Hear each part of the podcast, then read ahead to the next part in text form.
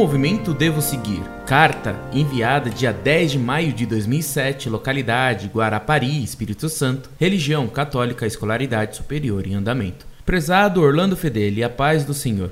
Gostaria antes de qualquer coisa parabenizá-lo pelo valioso trabalho que presta para a sociedade cristã. Com toda certeza, a Associação Mofor é vista com bons olhos por Nosso Senhor. Orlando, sou um jovem católico, tenho 19 anos. Sempre estou pesquisando, estudando e lendo sobre a teologia, porém, mesmo assim, me perco dentre tantas bibliografias. Tenho como estilo um estilo conservador e tradicionalista. Contudo, não consigo me encontrar na igreja. Vou à missa, participo de alguns movimentos, mas tudo me parece estranho a Deus.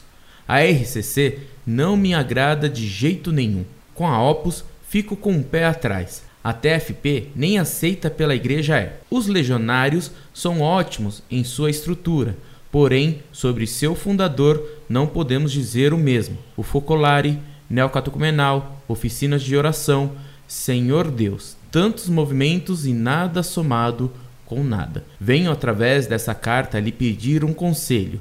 Um conselho como um jovem católico que está perdido dentre tantas obras estranhas aos olhos do Pai. Qual movimento o senhor poderia me aconselhar? Um movimento que fosse pelo menos parecido com a minha forma de pensar. Não gosto de liberalismo, modernismo. Gosto, como já havia dito antes, das coisas mais tradicionais, ou pelo menos um movimento cujo qual posso permanecer tranquilo, sabendo que segue verdadeiramente Cristo, pois ir à missa por ir não salva ninguém. Seria possível esta ajuda? Obrigado pela atenção. Abraço. Muito prezado, salve Maria. Você me pergunta a quem seguir. Siga apenas a nosso Senhor Jesus Cristo. Você me pergunta a que movimento ligar-se para ter tranquilidade. É fácil de lhe responder. Se quer tranquilidade, una-se bem estreitamente àquilo que não se move.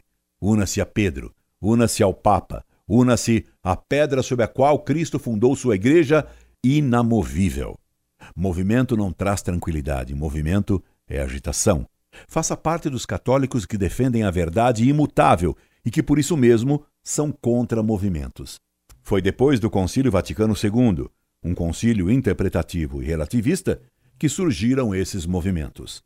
Quanta movimentação, quanta agitação, quanta perturbação, quanta confusão. Por isso, digo-lhe, não se filie a nenhum movimento. Estude a doutrina católica. Organize um grupo de jovens que queira permanecer com o Papa na defesa da verdade imutável. A Igreja não é um vento que se agita, destrói e nada deixa no lugar. Ela é fundada sobre uma rocha, sobre Pedro. Um abraço. Incorde Jesus Semper, Orlando Fedeli.